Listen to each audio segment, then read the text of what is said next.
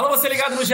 Globo e também no GE Fluminense. Está começando mais uma edição do podcast da Torcida Tricolor, edição 202. Eu sou Edgar Maciel de Sá a gente vai falar sobre a vitória do Fluminense na estreia da Copa Sul-Americana, 3 a 0 no Maracanã, sobre o Oriente Petroleiro da, da Bolívia. Fluminense aí começando com o pé direito da competição internacional, buscando a classificação para as oitavas de final, só passa um por grupo. Essa vitória foi importantíssima, tem que pontuar, o Fluminense tem que vencer os jogos em casa se quiser avançar na competição. Vamos falar sobre esse jogo, sobre a estreia no Campeonato Brasileiro no próximo sábado, Fluminense Santos. Eu já chamo ele aqui, o comentarista preferido da torcida tricolor, Cauê Rademacher. Fala, Cauê. Fala, Edgar. Ruf, ruf, ruf. É, cara, um jogo tranquilo, né? Eu acho que o, o, o, mais importante foi o que você falou na abertura: o Fluminense ganhou e o jogo do grupo foi empate. Então, o Fluminense larga na frente, só passando um, e larga na frente fazendo saldo, né? 3 a 0 poderia ser até mais. O time do Fluminense bem superior do Oriente Petroleiro. Mas o Fluminense eu achei também ali, principalmente primeiro tempo, ainda com aquela ressaca de título se eu que não bebo, não jogo, tava com ressaca, imagina quem quem, quem entra em campo aí depois de sábado entra mais relaxado, mas criou facilmente seus gols ali, tomou poucos sustos. Tava 0 a 0 o Fábio fez uma grande defesa ali, um gol perdido pelo, pelo Oriente, mas o Fluminense mandou no jogo e venceu bem. É importante isso, fazer saldo. Vai mais tranquilo para a Colômbia para o próximo jogo agora como você falou, tinha ressaca do título, né, mas o resultado foi bom. Fluminense 3 a 0 gols de Cris Silva, Arias e um gol contra para fechar o placar. Gabriel, tudo bem, meu amigo? O que você achou dessa mais uma vitória do Fluminense na temporada, logo depois do título carioca, iniciando bem na Sul-Americana? É, tudo bem, tudo bem, é o que o Caio falou, né? É, é, tirando uma goleada histórica, é, uns 5, 6 a 0, não tinha muito como empolgar diante do Oriente Petroleiro. Acho que ontem, é, é, na quarta-feira, tinha mais chances de dar errado do que de dar certo. Você fala, pô, Gabriel, mas o Fluminense era muito favorito. Exatamente. Um 1 a 0 sufocante já seria, entre aspas, um dar errado. Então acho que a forma como o Fluminense venceu vai dando tranquilidade para Abel trabalhar, é, é, é, é, vai lembrando aquela sequência, né? O Fluminense entra, mais que tenha tido um empate com o Flamengo ali, né? Mas esteve bem perto da vitória. O Fluminense entra já de novo numa sequência de vitórias, três vitórias, de novo sem levar gols. É, se for parar pra pensar aí, desde aquela quebra na eliminação do Olímpia, o Fluminense sofreu dois gols do Botafogo e só. É, vai, vai entrando nessa sequência positiva, só que agora com mais futebol. Vai, vai jogando um futebol um pouco mais convincente de criação, né? O Fluminense vai criando mais. E isso, pelo menos, vai dando um pouco mais de tranquilidade, tanto para o Abel trabalhar, tanto para a torcida, de poder é, festejar o título. Gritou é campeão no início, gritou é campeão no meio, gritou é campeão no final. E eu fiquei imaginando o torcedor do, do Oriente Petroleiro, que tinha até bastante gente, tinha bastante boliviano lá no, no Maracanã, ouvindo, falando, pô, os caras estão na primeira partida, estão gritando é campeão já. Vocês não estão ligados que o Fluminense é campeão no sábado, fica perdidinho. Mas foi legal, foi uma vitória, uma vitória boa. E hoje temos um retorno no nosso podcast.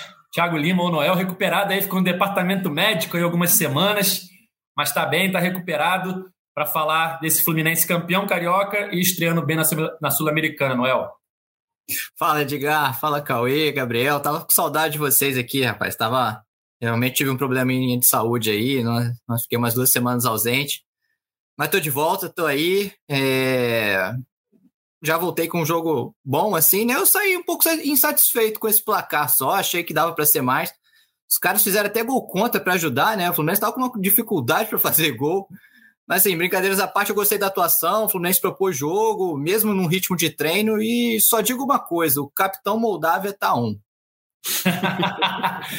gol de Cris Silva, o primeiro gol dele com a camisa tricolor. Eu ia até comentar no podcast passado que o Cris Silva tava, tava perto de fazer um gol, cara. Ele já teve, tinha tido algumas chances no, no Fla-Flu mesmo, no comecinho, aquela primeira chance do Fluminense ele chuta, a bola é travada pela zaga e o David Braz dá uma bicicleta. É, na Libertadores... Contra o Olímpia, é. Isso. O gol do Cano contra o Olímpia, o, o, segundo gol do Cano, terceiro do Fluminense contra o Olímpia no Engenhão, o Cris Silva tá na bola. Se o Cano não tá ali, era gol do Cris Silva. Enfim, ele, dos laterais, né, que o Fluminense hoje tem alas, ele tá sempre chegando bem para finalizar, muito mais que o Calegari ou que o Samuel Xavier, né? Então ele tá sempre ali na, na finalização também. E quase tinha feito gol contra o Milionários lá na, lá na Colômbia também, uma finalização cruzada, depois do gol de empate do, do David Braz. Enfim, ele estava perto do gol e saiu agora Fluminense 3 a 0 O Criciúma abriu o placar. Uma vitória tranquila do Fluminense, como o Cauê disse. O Oriente teve uma outra chance ali antes do Fluminense abrir o placar, mas depois o jogo transcorreu normalmente. O Fluminense conseguiu fazer o resultado, conseguiu um bom resultado. Eita, conseguiu fazer o resultado e um bom resultado. Conseguiu uma boa vitória no Maracanã. No outro jogo do grupo, Santa Fé e Júnior empataram em 1 a 1 ou seja, o Fluminense é o líder é, do grupo H. É isso? H? H, isso. Do grupo H. Semana que vem tem Fluminense Júnior Barranquilha lá na Colômbia, então o Fluminense pode abrir seis pontos já e, e, e, ficar bem, bem melhor ainda na liderança do campeonato. Mas vamos falar sobre esse jogo, sobre Fluminense e Oriente. O que, que você achou, Cauê, da atuação? Você já falou aí um pouquinho que houve um pouquinho de ressaca ali, mas no final o resultado acabou sendo bem satisfatório, né? Não só a vitória, como um bom saldo de gols. É, cara, eu, eu acho até que o Abel poderia ter dado uma, uma variada tática no time nesse jogo. Explico. É um time, o Oriente Petroleiro, bem inferior ao Fluminense. Então, é um time que ficou atrás o tempo todo na retranca braba. E já se esperava isso. Acho que o Abel, pelo menos no tempo, ele poderia ter desfeito o esquema ali com três zagueiros, tirado um zagueiro e colocado ou Luiz Henrique ou mais um jogador de meio campo, sabe? O... Quando o Manuel sai, né, Cauê? Era uma boa chance. Isso. Foi no intervalo, né, que o Manuel saiu, entrou claro. Acho que ele podia ter colocado ou, ou Luiz Henrique, ou de repente um Martinelli, um Nonato, ou até o Natan, que, que quase não tem jogado, para ver de perto. Mas mais pensando também no Campeonato Brasileiro e em outros jogos da Sul-Americana. Porque, por exemplo, o Fluminense vai enfrentar um Cuiabá no Maracanã, o Cuiabá vai ficar todo atrás. E vai ser um time mais forte que esse Oriente Petroleiro. Então o Fluminense vai ter que ter é, variações para conseguir furar a retranca e, e, e, ganhar os jogos aqui no Maracanã para não passar perrengue. Não... Eu acho que o Fluminense ainda tem muita dificuldade em, apesar de ter ganho, tem muita dificuldade em propor o jogo. Ficou agora, nesse jogo agora, muito toque de bola atrás, né? Vai no David Braz, volta no Manuel, ia no, no David Duarte, aí vai no Samuel Xavier, volta. Apesar de ter já um meia que não tinha, tem o Ganso, acho que o Fluminense continua meio empacado ali para ter mais fluidez no jogo. Então acho que teria sido interessante o Abel ter testado ali. Ele testou no Carioca mais com o time reserva, né? Mas num jogo assim, você não tem a necessidade de ter três zagueirões ali atrás, cara. Ficam trocando passes, muitas vezes improdutivo. Às vezes, segundo tempo, você viu o Lucas Claro direto chegando na frente. No primeiro tempo, David Duarte direto também indo para frente, mas não é a deles. Eu acho que poderia ter sido um teste aí melhor aproveitado, pensando mais na frente em jogos que da Sul-Americana ou do brasileiro que o Fluminense vai encontrar esse tipo de retranca. Só entrando nessa informação, Cauê, estava vendo ontem um troca de passes de noite e o PVC citou que o Palmeiras entrou na da Libertadores com só quatro jogadores que foram titulares no jogo do título contra o São Paulo. E o Fluminense entrou com nove. Então o Abel manteve praticamente a mesma base, só não entrou o Nino, que estava suspenso, e mais quem? Calegari. Calegari. Calegari. Isso. É, o Abel fala isso na, na coletiva, que ele só vai poupar quando a fisiologia ou a preparação física falarem, ó, esse aqui tá perto de né? estourar. Né? É o caso do Calegari.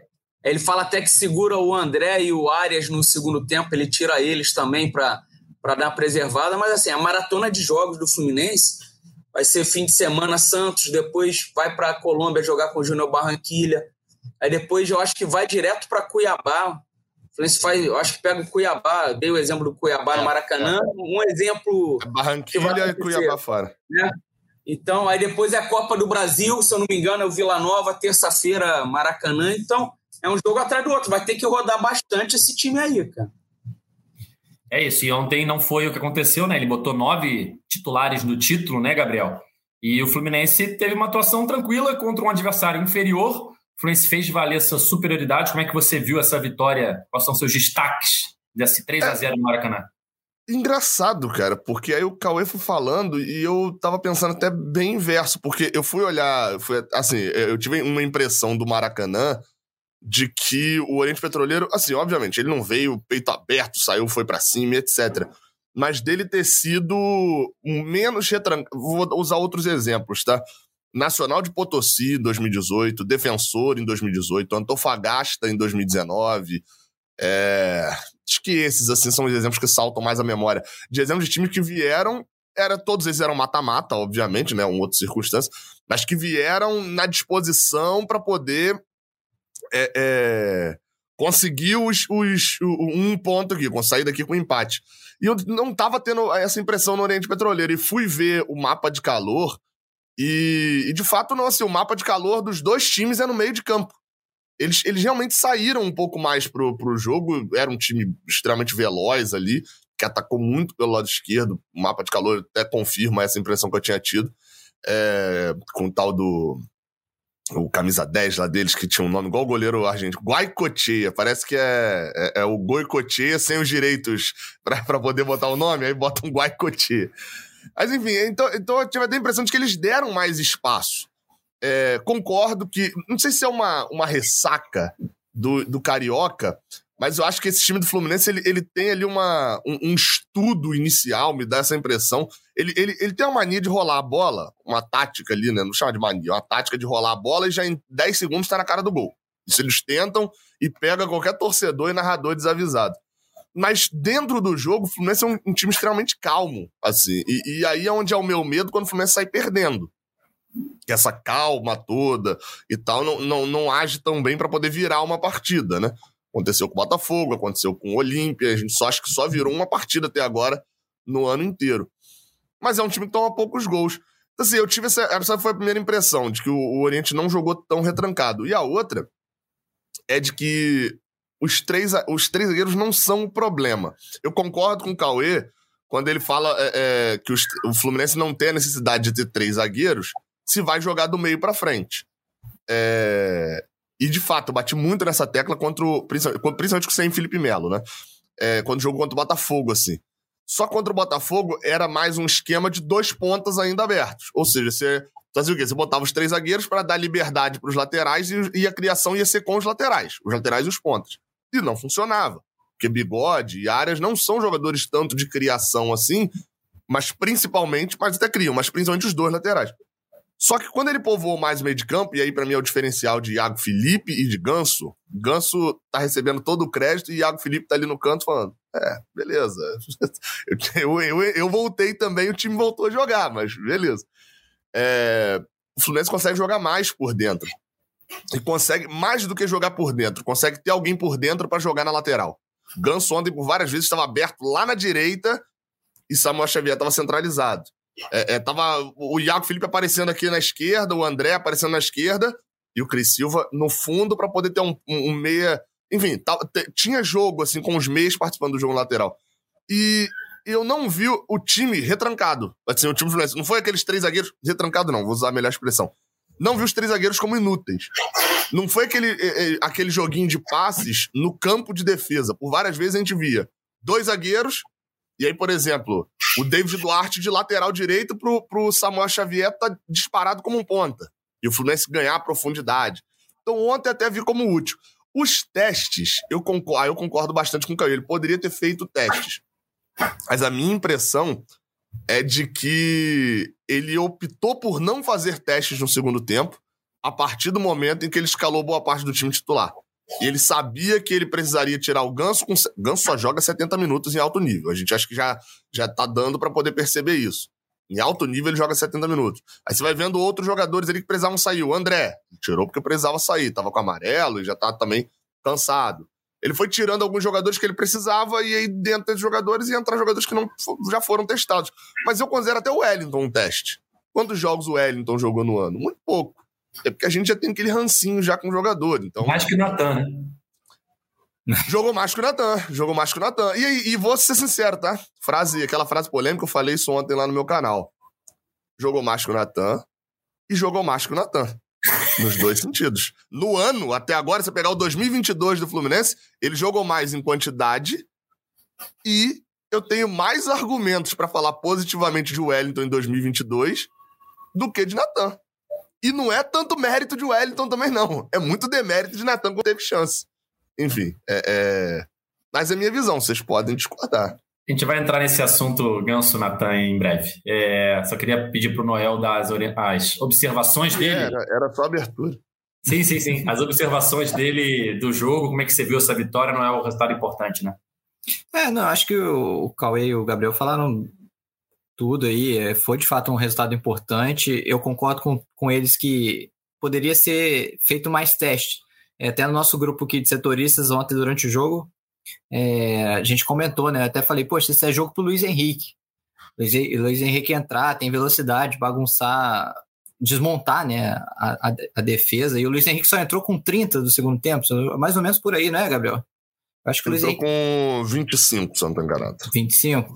Entrou com é... bigode junto, foi? É, entrou com e aí, bigode. Com 30 junto. entra o Fred. Com 30 entra o Fred. Entra o Fred, é isso. É, achei que ele demorou a colocar os caras, o jogo já estava ganho, mas assim, também não, eu não acho que é coisa para reclamar, sabe?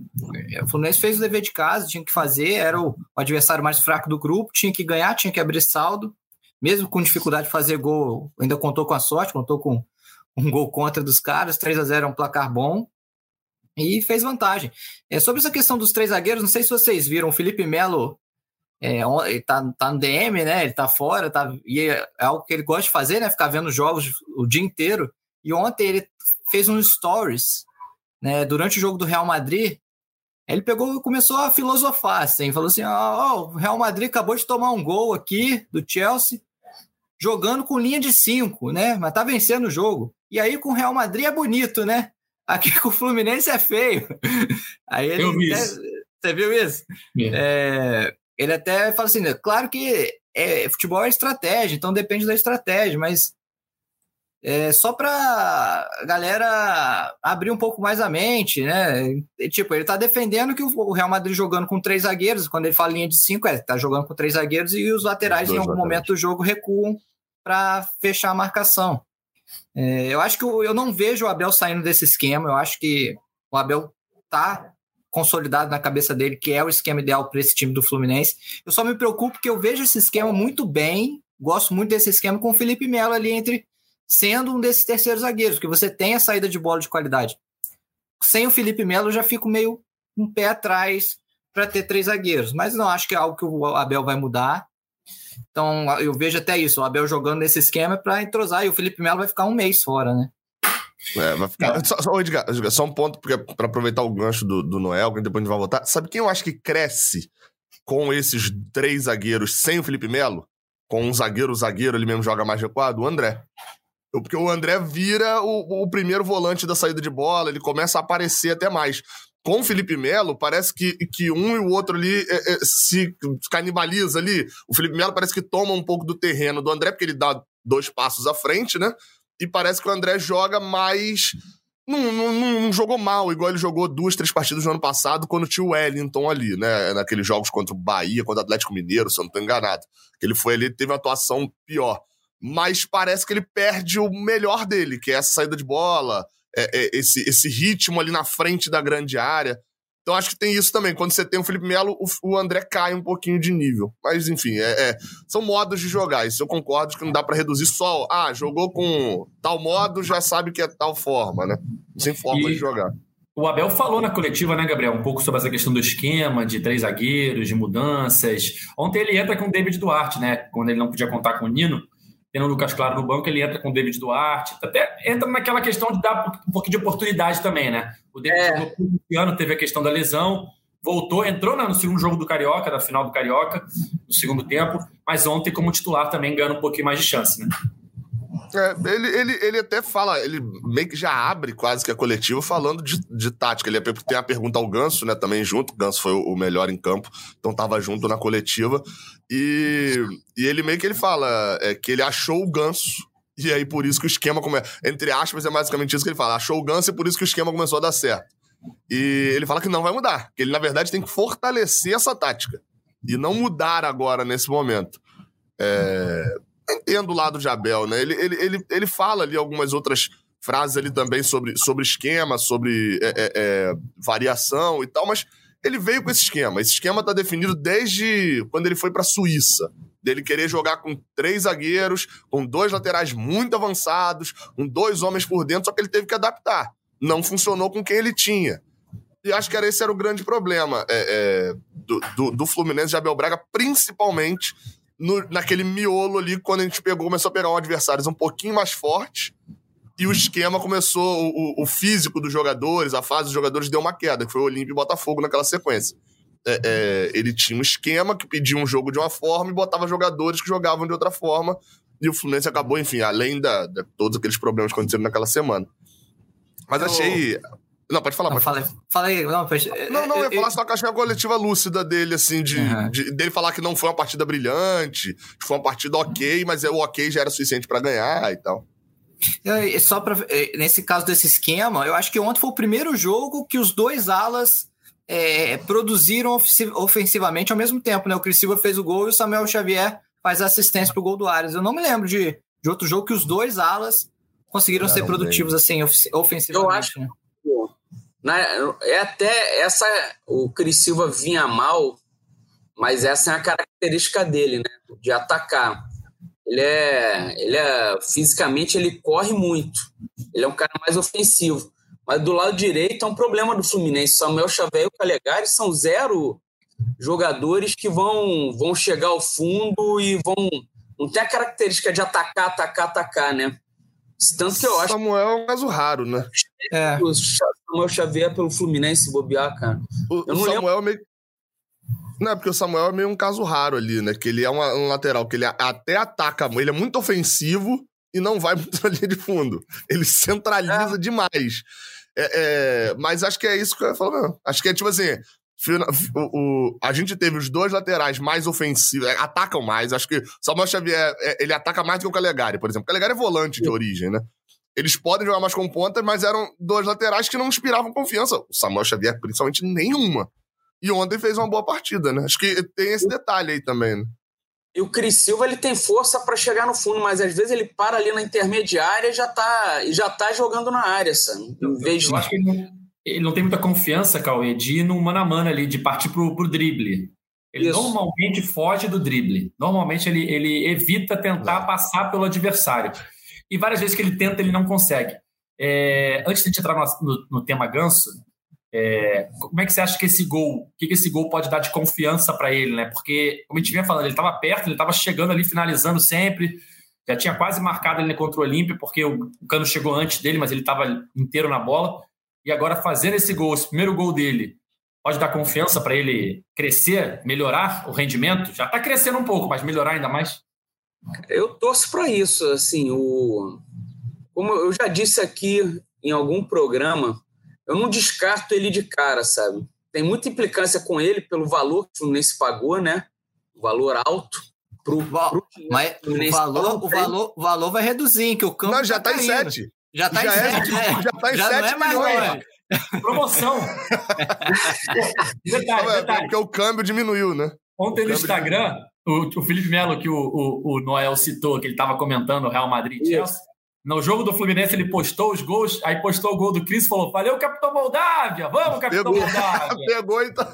A esposa, acho que do Cris Silva já botou alguma vez ali o Capitão Moldávia já. também. Mas no descarte, assim, eu vi a torcida do Fluminense queimar muito o Paulo César, lateral, lá, fim dos anos 90, início dos anos 2000. Fundo, eu já disse isso aqui algumas vezes. Foi o jogador mais xingado da história do Fluminense, com certeza. Nenhum jogador foi tão xingado e vaiado como o Paulo César. E o Paulo César deu a volta por cima jogou muita bola depois. Então, é, eu espero que o Cris Silva, que já a galera já pegou bem no pé dele aí, consiga evoluir e, e calar nossa boca. Mas eu acho que defensivamente ele tem que melhorar bem ainda, cara. Ele vacila muito atrás. Não foi o caso desse jogo contra o Petroleiro, porque é um time fraco, mas ele ainda tem a questão de posicionamento atrás que ele deixa uns buracos em bola na área também. Então, mas eu acho que ele tem condição de evoluir. Cara ofensivo. Talvez a confiança, né? Talvez a confiança agora, depois de um gol, depois de uma boa partida e tal. Isso, isso vai preenchendo um pontinho ali, né? Nessa, nesse, nesse Cris Silva ali. O Gão pode. Você comparar o primeiro jogo dele, até com isso que o, que o Edgar falou, dele não ter confiança, tá? do primeiro jogo dele para esse jogo de agora, a, a, diferença dele indo no fundo, cabeça erguida e tal. O primeiro jogo dele, ele tava contra o Bangu, parecendo um jogador de pelada aqui da rua. Tava é, moído para dentro e tal. é, é, é, sem confiança nenhuma, assim. Isso, isso acho que vai melhorando. Obviamente que ele não é um lateral classe A, né? É, e esse é o grande problema. O Fluminense pagou quase que um valor de um lateral classe A, né? Esse foi o problema principal da, da, da torcida com ele. Mas acho que tem possibilidade de fazer um, uma regularidade daqui a um tempo. Vamos entrar então agora no assunto Paulo Henrique Ganso, mais uma vez jogando bem. Já tinha sido assim nas finais do Carioca. Ontem foi eleito pela Comebol o craque do jogo, participou dos gols. Enfim, é, já dá para dizer que o Ganso renasceu, que o Ganso estreou no Fluminense efetivamente agora. Ele tinha tido uma boa fase com o Diniz em 2019, se eu não me engano, era titular do Diniz e tal, mas desde então não tinha tido mais muita oportunidade. E vocês acham que agora dá para dizer que ele renasceu? Ou que ele é Ganso mais é Ganso mais 10. O Abel já deixou claro, já escalou ele para sábado. O único que está escalado para sábado é o Ganso. Mas também, se não tivesse, né? Era um absurdo.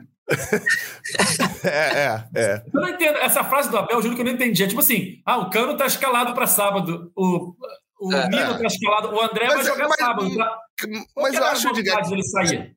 Então, eu acho que é isso. É o Ganso, o torcedor do Fluminense não tá acostumado com isso, não. É o que você falou, assim, eu abri o ano falando bastante, cara, querendo ou não, é, acho que em fevereiro eu falei isso.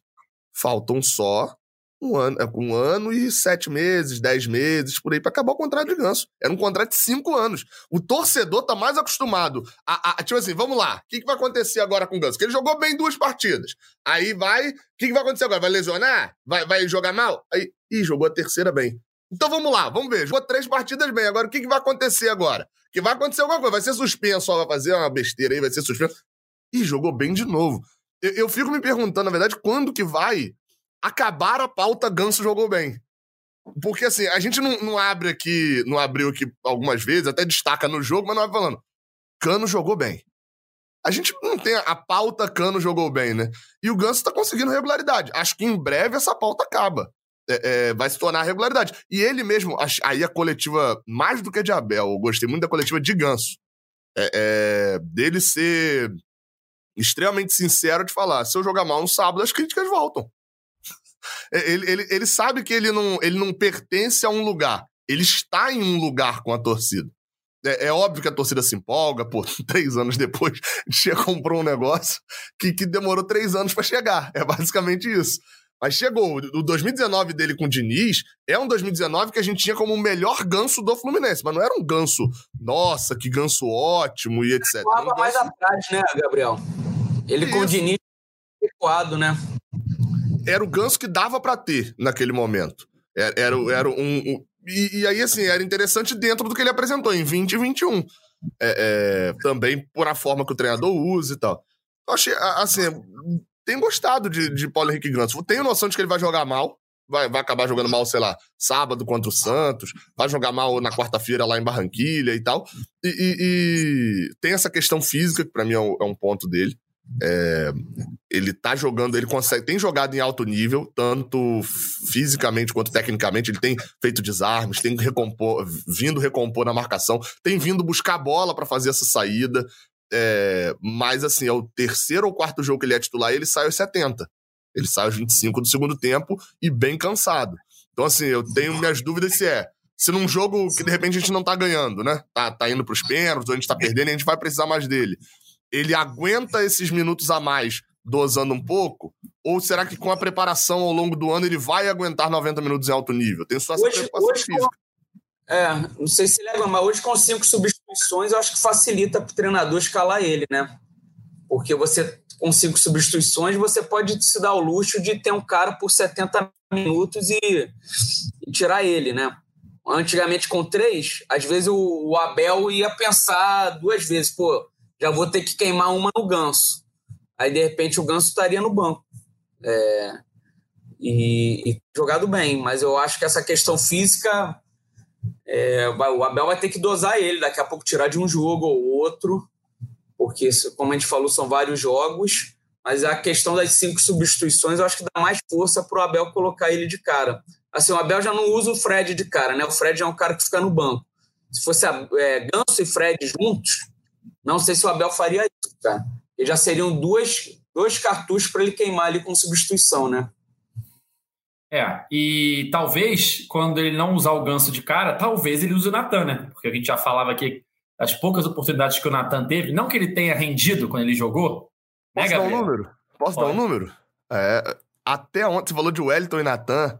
Ah. Eu fui, fui somar aqui. O Wellington ontem jogou 13 minutos, tá? Então eu vou só descontar o de ontem, porque aí o número fica mais justo, porque aí o Wellington vai ter jogado cinco jogos também.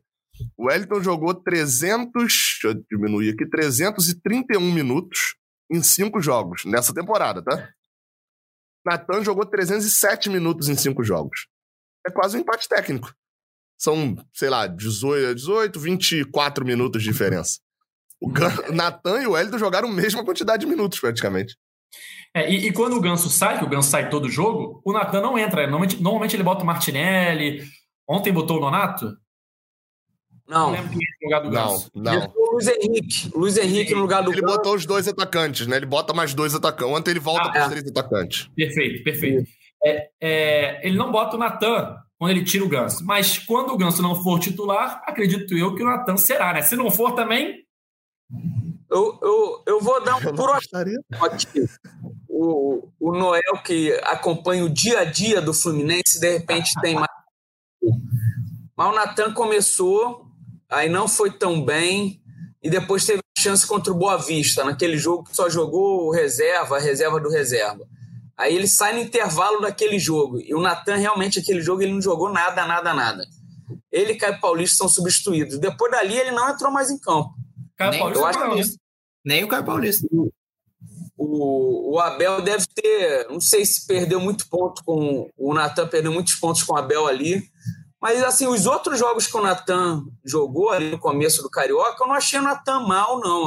Teve muita gente que criticou, mas ele entra num jogo. Acho que a primeira vitória do Fluminense contra o Madureira, né? Um jogo lá em achei que ele entrou bem. Uhum. E depois ele foi titular num jogo no Engenhão, que eu já esqueci contra quem foi. Não sei se Portuguesa. Foi... Portuguesa. Que ele joga, foi titular e tal. Assim, não fez a partida brilhante, mas ele é um jogador que me lembra mais ou menos o Iago, Iago Felipe, que ele se movimenta bem, né? Que ele não é, eu não vejo ele um 10 claro, não é um 10 clássico como o Ganso, sabe? Um meia clássico. Ele consegue voltar para ajudar na saída de bola, recompor a marcação. Eu acho que é um cara que pode ser bastante útil, cara. Ele foi muito útil no Atlético Mineiro nesses últimos dois anos. Foi titular no, no campeonato de 2020, ele era titular do Atlético Mineiro, em 2021 era, era reserva, mas com frequência. Então acho que é um cara que pode ser bastante útil é, para o Fluminense, cara. Ainda mais essa maratona de jogos vai entrar e tem que, tem que entrar com moral. E, e sábado tem Fluminense e Santos e a gente entra naquela é, resenha que teve no início da temporada, né? Porque o Fluminense queria o, o Ricardo Goulart e aí acabou desistindo do Ricardo Goulart, disputou o Natan com o Santos, ganhou, entre aspas, o Natan do Santos, aí o Santos contratou o Ricardo Goulart e aí ficou aquela discussão de redes sociais. Gabriel, que é das, das redes, negócio de Valência contra Real Madrid, buenas noites, buenas tardes. Bom, passado o, o, início de ano, né, o campeonato estadual, o Santos não vive um bom momento. O Santos estava até levantando aqui o, as estatísticas do Santos na temporada. São 15 jogos e apenas 4 vitórias. Seis empates, cinco derrotas. O Santos sofreu mais gol do que fez. Fez 20 gols e sofreu 21. Só para efeito de comparação, o Fluminense tem 15 vitórias em 20 jogos e sofreu apenas 9 gols. Quantos é... desses gols foram do Goulart? Quatro. Boa pergunta. Quatro, Quatro, gols. É, o, o ponto que eu ia falar é o seguinte: o Santos está bem abaixo do Fluminense, né? No que se diz temporada. Mas o Goulart está inversamente proporcional em relação ao Natan. É, é, calma. É, eu, eu, concordo com você, porque o Ricardo Goulart tem quatro gols, tá, mas o Ricardo Goulart é titular. Quantos minutos o Ricardo Goulart tem? Quantos minutos na não, não, sem dúvida. Mas eu digo assim, até de momento. Eu não digo nem só de bola, de, de jogador versus jogador. Mas assim, o, o, Ricardo Goulart chega para esse jogo versus. A gente criou um negócio ali, a torcida do Fluminense do Santos criou um Ricardo Goulart versus Natan, que eles nem devem se conhecer. Mas beleza. O, o, o Goulart chega para esse jogo comparado ao Natan, sendo a, a mesma lógica do Fluminense comparado ao Santos é uma temporada até agora mais positiva dele, em que pese ele está sendo, também foi, chegou a ser criticado lá no Santos no início e tal, pela questão física também. Mas é. O, o, Santos só tem essas vitórias aí. Você vê assim: Goulart fez gol em uma, Goulart fez gol em dois empates, um deles da Copa do Brasil que classificou. Aliás, dessas quatro vitórias, duas foram com gol de Ricardo Goulart. E dois empates foram com gol dele também. Então ele tá sendo mais decisivo lá. Era melhor ter vindo no Fluminense? Não sei. Esquema diferente, futebol diferente e tal. Mas chega ali um proporcionalmente diferente. É, seria completamente diferente. Porque, por exemplo, é, eu não vejo o Goulart chegando no Fluminense e sendo reserva como o Natan foi. O Ricardo Goulart, pelo menos, seria titular em grande parte do, da Taça Guanabara. Ele poderia perder a posição por questão física, por atuar mal, não sei. Mas ele ia começar como titular absoluto. O que o Natan. Jogaria onde? Na do bigode ali, mais ou menos? Deveria não ser sei. na do bigode ali, do, do, onde é. o Arias está jogando hoje, né? É, mas o Ricardo Goulart seria titular no começo, com certeza. É. Se depois ele ia manter, eu não sei. Mas que ele ia ser titular absoluto, com certeza. E aí entra aquela questão: você prefere, Gabriel, ser titular absoluto num time que começou mal e não tem grandes perspectivas para a temporada pelo elenco, não vive um bom momento o Santos, é, não tem grande, não passou nem da fase de grupos do Campeonato Paulista, flertou com o rebaixamento. Quase foi rebaixado, é? Quase foi rebaixado, foi para a última rodada só quase caiu na, nas fases preliminares da Copa do Brasil, teve que passar do Fluminense do Piauí nos pênaltis, estreou com derrota na Sul-Americana. Enfim, é, o Natan tá jogando pouco? Tá, mas ele tá num time que hoje tem mais opções que o Santos. Um time que hoje é campeão estadual em cima de um dos principais times do país, né? É a mesma coisa que alguém ganhar o Paulista do Palmeiras, alguém ganhar o, o Mineiro do Atlético Mineiro. Fluminense ganhou o Carioca do Flamengo. Ele não está tendo chance, mas isso é o futebol é dinâmico. O Ganso pode se machucar, ele entra e daqui a pouco pode estar tendo muita chance. É aquela questão, né? Da escolha que cada um fez. Escolha entre aspas, quem sabe tem muito de empresário, muito de orientação de carreira, ah, vai para cá, vai para lá e tal, enfim. Mas hoje o Natan, por mais que seja reserva, ele tem uma perspectiva melhor de temporada do que o Ricardo Goulart, pelo menos nesse momento, né? Tudo pode, daqui a pouco o Santos contrata dois, três jogadores e muda tudo. Mas hoje a perspectiva é essa, né? Eu acho que o Natan ainda está muito mal aproveitado no Fluminense. Sabe? Eu acho que ele pode render muito mais e, e, e precisa ter chance também para mostrar isso. Mas eu vejo ele muito mal aproveitado no Fluminense. Eu acho que isso é algo que o Abel precisa. O Abel já tem esse jeito, né? De, de, de, de paisão, de acolher, de dar chance para os caras. Ontem mesmo, sem o Calegari, ele bancou o Samuel Xavier, tinha o Pineda também como opção. Eu, eu, eu, vejo o Abel muito com esse perfil. Acho que ele, inclusive, sinalizou né, na coletiva ontem que vai dar mais chances, que mais chances vão surgir para o Natan. É, e o Santos ainda tem essa questão, Edgar. Sim, o Santos está mal e tal, mas tem um técnico que, que sabe enfrentar o Fluminense, né? Pelo menos mostrou isso na Libertadores ano passado, que é o Fábio Bustos, que era o técnico do Barcelona de Guayaquil. Acho que esse jogo do sábado vai ser complicado. Não, não, não vejo um jogo fácil, não, para o Fluminense. Por um segundo. Só para trazer uma informação susto. rapidinho aqui, Gabriel. O Fluminense acabou de anunciar que o treino amanhã vai ser aberto mesmo nas Laranjeiras, nove e meia da manhã. Treino ah, aberto sim. aí antes da estreia do Campeonato Brasileiro. O time vai ter a presença da torcida nesse momento aí, Fluminense campeão, Fluminense vivendo um bom momento. Tinha começado muito bem a temporada, emendou 12 vitórias seguidas, aí veio a tempestade, a eliminação na Libertadores e agora tudo clareou com o título carioca Fluminense aí. Eu queria até falar isso, Edgar. O Fluminense esse ano é 880, legal, né? Começou no inferno, perdendo do Bangu, não jogando nada com Madureira, Aldax. Aí ganha Botafogo e Flamengo e vem aquela sequência de 12 vitórias. Aí tava, tava no céu. Aí Vende o Luiz Henrique, cai para o Olímpia, volta para o inferno. Aí, aí quase eliminado pelo Botafogo, segue lá, lá, lá no limbo. Aí faz dois jogos bons contra o Flamengo, é campeão carioca do jeito que foi. Agora é lua de mel de novo. O Fluminense ainda não teve um equilíbrio, né?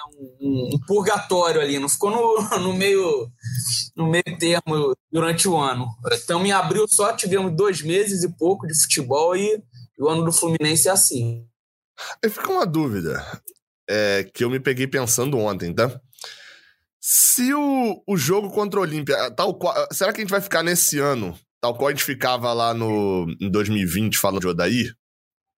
Que é, se o jogo fosse contra o Lacaleira, fosse em março, abril, é, é, teve pandemia, né? Mas enfim, fosse em março, abril, a gente estaria, provavelmente classificaria. O jogo foi muito cedo. Se esse jogo contra o Olímpia é, sei lá, duas semanas mais tarde, tivesse começando o confronto por agora, vocês acham que mudaria alguma coisa ou só demoraria mais para vir essa, essa queda que o Caio falou? Cara, é, é, é, aquele jogo com o Olímpia ali, cara, é inacreditável que deu tudo errado. É, o Fluminense viu um grande momento e ninguém jogou bem. Apesar de dar tudo errado, o Fluminense teve diversas chances de mesmo assim se classificar. Teve o gol mal anulado, bem anulado, nunca saberemos, não tinha VAR, mas teve um gol ali que não valeu. É, teve o, a chance perdida pelo Gabriel Teixeira. Enfim, o Fluminense teve na mão dele ali, mesmo jogando muito mal, mesmo sem nada dar certo, o Fluminense teve muito perto de conseguir a classificação. Porque se faz aquele primeiro gol com o David Braz, dificilmente ia tomar três, os caras iam ficar desesperados e o Fluminense ia ter muito espaço. É, se faz o gol do Gabriel Teixeira, acaba o confronto ali. Enfim. Mas se assim... passa, se passa duras penas. O Gabriel Teixeira fez o gol. Aí depois. Nossa. Ele não estava no Grêmio agora. Para começar, ele não estava no Grêmio.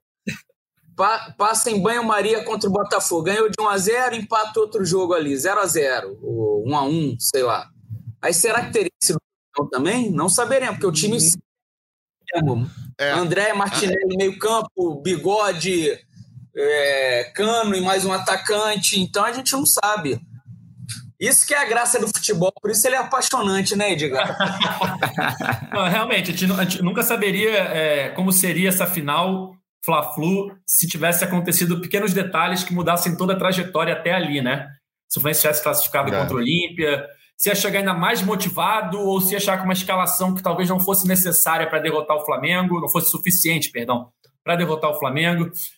Enfim, é aquela parada. É, todo mundo, todo torcedor quer ganhar a Libertadores. O torcedor sonha, né? Principalmente porque o Fluminense nunca ganhou, já chegou muito perto, mas nunca ganhou.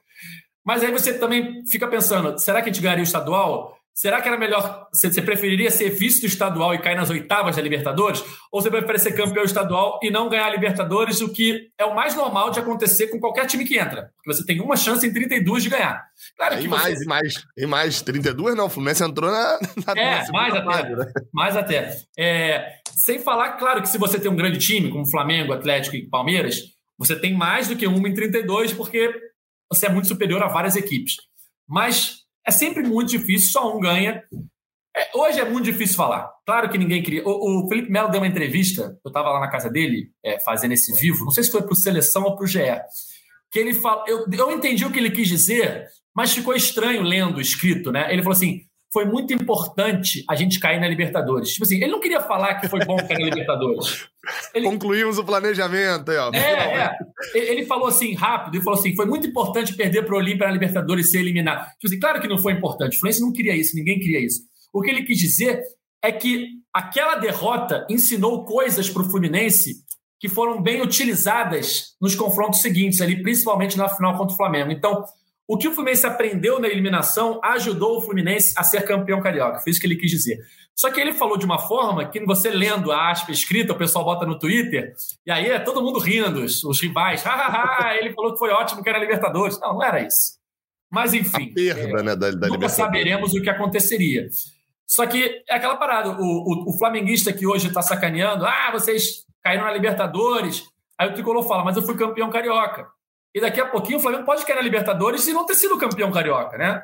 Enfim, nunca saberemos. A realidade do Fluminense hoje é a Sul-Americana, está classificado, está na fase de grupos e tem mais chance, se a gente for analisar elenco por elenco, os elencos da Libertadores com os elencos da Sul-Americana, é óbvio que o Fluminense tem mais chance de ser campeão da Sul-Americana. Qualquer time tem mais chance na Sul-Americana porque é uma competição um pouco inferior à Libertadores. Os principais times da América estão na Libertadores. Por mais que a gente tenha times bons na Sul-Americana, times com camisa, com tradição, mas enfim, a gente nunca vai saber o que, vai, o que teria acontecido, né? É, a gente falou aqui do Gabriel Teixeira, queria levantar para o Noel essa bola. Gabriel foi para o Grêmio, né? Depois de. Não tinha mais clima, para falar a verdade, né, Noel? Pelo menos nesse momento não tinha mais clima. Ele precisava sair do Fluminense para respirar novos ares, como dizem os mais antigos, né, Cauê? Respirar novos ares. E reiniciar sua carreira e quem sabe voltar mais para frente, né? É, concordo, acho que não tinha mais clima ali e eu, eu não acho que nem pesou, obviamente, o gol perdido lá contra o Olímpia, é, mas foi uma sequência, né? Você pegar, teve vários outros lances muito parecidos que o Gabriel Teixeira perdeu o gol, então ele já foi ficando marcado com o tempo, e aí esse, esse lance do Olímpio foi a gota d'água, porque foi uma eliminação, é, ele foi considerado um dos vilões, né, nas pichações lá nas, no Muro das Laranjeiras, os alvos eram o presidente Mário Bittencourt e o Gabriel Teixeira, então de fato ficou sem clima para ele, essa saída é, acaba sendo uma alternativa aí de, de ou de lucro financeiro Fluminense, né? Fluminense vai receber 500 mil reais pelo empréstimo e é um empréstimo com opção de compra de 2 milhões de dólares.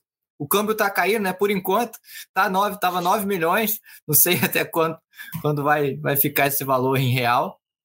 É, mas era o mesmo valor que o Fluminense venderia o Gabriel Teixeira lá para o time do Odair Helman, lá no, nos Emirados Árabes, e que seria 11 milhões, né? O câmbio ainda estava alto quando o Fluminense foi e tentou vender ele lá para o time do Odair.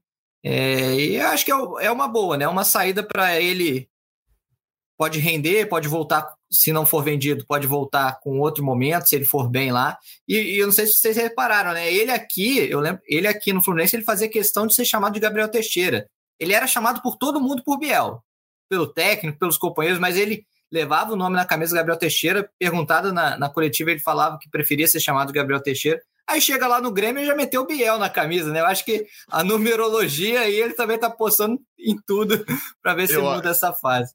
Eu acho que é diferente, né? Eu acho que ele chegou lá e falou meio assim, cara, se pesquisarem Gabriel Teixeira por aí, o que o torcedor do Fluminense tá falando, vão achar muita coisa. Então, deixa eu botar Biel aqui, que nem todo mundo me chamava de Biel, e, e deixa eu jogar dessa forma. Acho que isso aí só tem um detalhe, né? Muito torcedor achou ruim, na época, o valor pro, da, da venda que foi acertada, né? pro Al Asli e, e, e, achava, não, não pode e tal. E to, muitos desses mesmos torcedores estavam lá quando. É, é, quando saiu a questão do valor, da opção de compra, é, lá falando: Nossa, finalmente venderam bem, emprestaram e agora conseguiram um valor alto pelo garoto e tal. E pensando: Não, mesmo valor, é 2 milhões de dólares, era para lá e era para cá também, enfim, só como. E com é, câmbio menor. Gente, e com um câmbio menor. É só, só, às vezes como a gente se precipita, a gente, torcedor, a gente se precipita demais. Não, esse moleque vale 10 milhões. E às vezes não. Às vezes ele só vale 2 milhões mesmo. E, e é esse o esquema. Enfim, sorte aí pro Biel e pro Gabriel Teixeira. E no caso do Fluminense, falo como torcedor total que agora, sorte nossa também, que talvez a bola de um título, a bola de uma classificação não caia mais no pé dele para ele fazer o gol na cara a cara, né? Porque já sofremos muito com isso. Eu lembro que o, o Cauê era um dos críticos da venda do Biel. Nem fiz esse programa. Galera, estamos chegando ao fim da edição 202 do podcast GE Fluminense. Queria agradecer mais uma vez aí, Gabriel. Noel, de volta. E Cauê Rademacher. Valeu, até a próxima. Valeu, Edgar. Queria só mandar um abraço aqui. Eu fui reconhecido no Maracanã, rapaz, por causa do podcast. Primeira Olha, vez a fama chegou. A fama chegou. Mandar um abraço aqui pro Lucas Souza, que veio falar comigo na saída do estádio, gente finíssima, e falou que, pô, eu achava que o Edgar era diferente. Edgar tem a voz de gordinho, mas o Edgar. então, é, eu falei, Edgar só come linhaça, granola, então o Edgar tá sempre no, no shape. É isso, mandar um abraço aí pro Lucas Souza, saudações. Eu vou encerrar mandando um abraço também, então, pro Luquinhas, outro Lucas. Pro Luquinhas, eu, eu até me marcaram lá no Twitter falando, tá ligado que o Ganso começou a voar depois que o Luquinhas falou dele naquele jogo contra o Milionários. Queria oh. muito mandar um abraço pro Luquinhas, então, e saber se a camisa dele do Ganso tá valendo muito agora, né? Provavelmente oh. tá valendo bastante. Eu tenho essa resposta, Gabriel. A gente gravou com o Luquinhas na terça-feira. A gente gravou uma reportagem ao ar na sexta-feira vulgo amanhã, no Globo Esporte, é, para apresentar o Fluminense para o Campeonato Brasileiro, né? Como é que chega o time uhum. para a competição. E a gente juntou um torcedor experiente, de seus 60 anos, e o Luquinhas, comentarista da nova geração, ali com seus 10 anos, mesclando aí, mostrando esse time que mescla a garotada de Xerém com jogadores mais experientes. Então a gente pegou um torcedor de cada geração para representar esses dois grupos. E aí o Luquinhas brincou sobre isso, falou: eu falei na live lá do Gabriel que a minha camisa do Ganso não estava valendo nada, eu ia vendê-la por 50 centavos na internet, e agora já estão me oferecendo muito mais dinheiro. Agora ele voltou a jogar bem. Foi só eu falar que ele voltou a jogar bem. Tá aí, ó, um abraço pro Luquinhas também. Amanhã Tem uma reportagem especial no Globo Esporte com a participação do Lucas Farias, comentarista aí, descoberto por Gabriel Amaral. é isso, olheiro, valeu, olheiro, olheiro. Bom, já que tá todo mundo mandando um abraço, vou mandar um aqui também. É, para o médico cirurgião que ficou comigo essas semanas aí. Aí, ó. o, cirurgião, o doutor Rafael Augusto, não sei, não sei, nem se ele vai ouvir, ele nem sabe que eu sou jornalista, nem sabe que eu, que eu trabalho, mas enfim, pô, agradecer porque o cara me salvou lá. É, e para encerrar, a gente sempre cita aqui o, um, um, o, o, Twitter do Abade o Fiscal, né? Que é um Twitter de humor no, no é, e ele fez uma brincadeira legal, né? Ele postou a chegada da, do Ganso, né? Lembrando, em 2019, quando tinha Aeroflu, e o Abad no fundo falando assim: daqui a três anos eles vão entender meu plano. é isso. Deu certo, né? Tá dando certo. Vamos ver quanto tempo isso aí vai continuar. A gente torce que o Ganso siga jogando bem, porque tá ajudando muito o Fluminense aí, ajudou muito no Carioca e já começou na Sul-Americana também muito bem. Então, sábado tem o ex-time do Ganso, né? Que ele foi revelado contra o atual time do Ganso, Fluminense Santos, no Maracanã, às quatro e meia, estreia do tricolor no Campeonato Brasileiro. E a gente vai voltar aqui na segunda-feira para falar tudo sobre esse jogo, para falar sobre a semana do Fluminense. Semana que vem tem Sul-Americana de novo. E a gente vai estar aqui mais uma vez falando sobre o tricolor das Laranjeiras. Esse podcast está nas principais plataformas de áudio, só procurar lá por GE Fluminense, ou então vai no seu navegador ge.globo Fluminense para ouvir as nossas edições anteriores. Esse podcast tem a edição de Maurício Mota, a coordenação de Rafael Barros e a gerência de André Amaral. Valeu, galera. Até a próxima. Tchau. O Austin pra bola, o Austin de pé direito.